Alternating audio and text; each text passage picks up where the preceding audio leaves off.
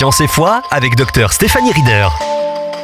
Bonjour, quelle joie de vous retrouver euh, pour cette nouvelle émission sur la science et la foi. Et aujourd'hui, j'aimerais vous parler des merveilles de la nature. Le cercope, qui est un petit insecte, peut sauter à une hauteur pouvant atteindre jusqu'à 70 fois sa taille. Moi qui est pas tellement grande, 1 mètre 50, imaginez si je peux sauter 70 fois 1 mètre 50, c'est tout à fait impossible.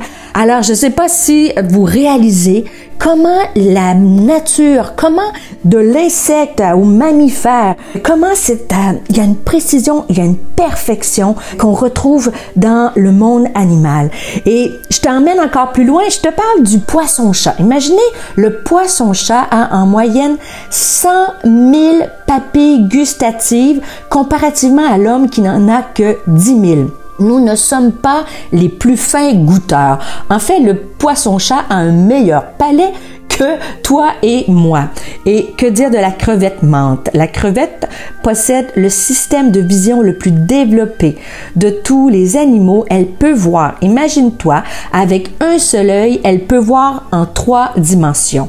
Et je termine avec l'aigle royal.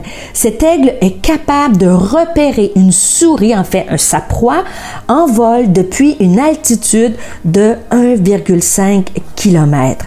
Alors, les indices d'une intelligence créatrice dans le domaine naturel ont de tout temps constitué un argument de choix en faveur de l'existence de Dieu. Alors que on regarde à tout ceci, on est porté de penser qu'il existe quelque chose, en fait quelqu'un derrière tous les merveilles de la nature.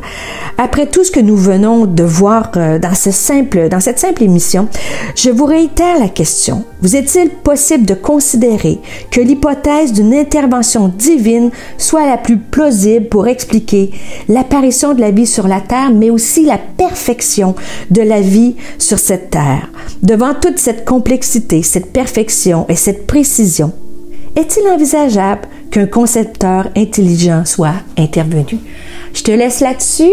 Alors, bonne réflexion et on se revoit pour une prochaine émission sur la science et la foi. À bientôt.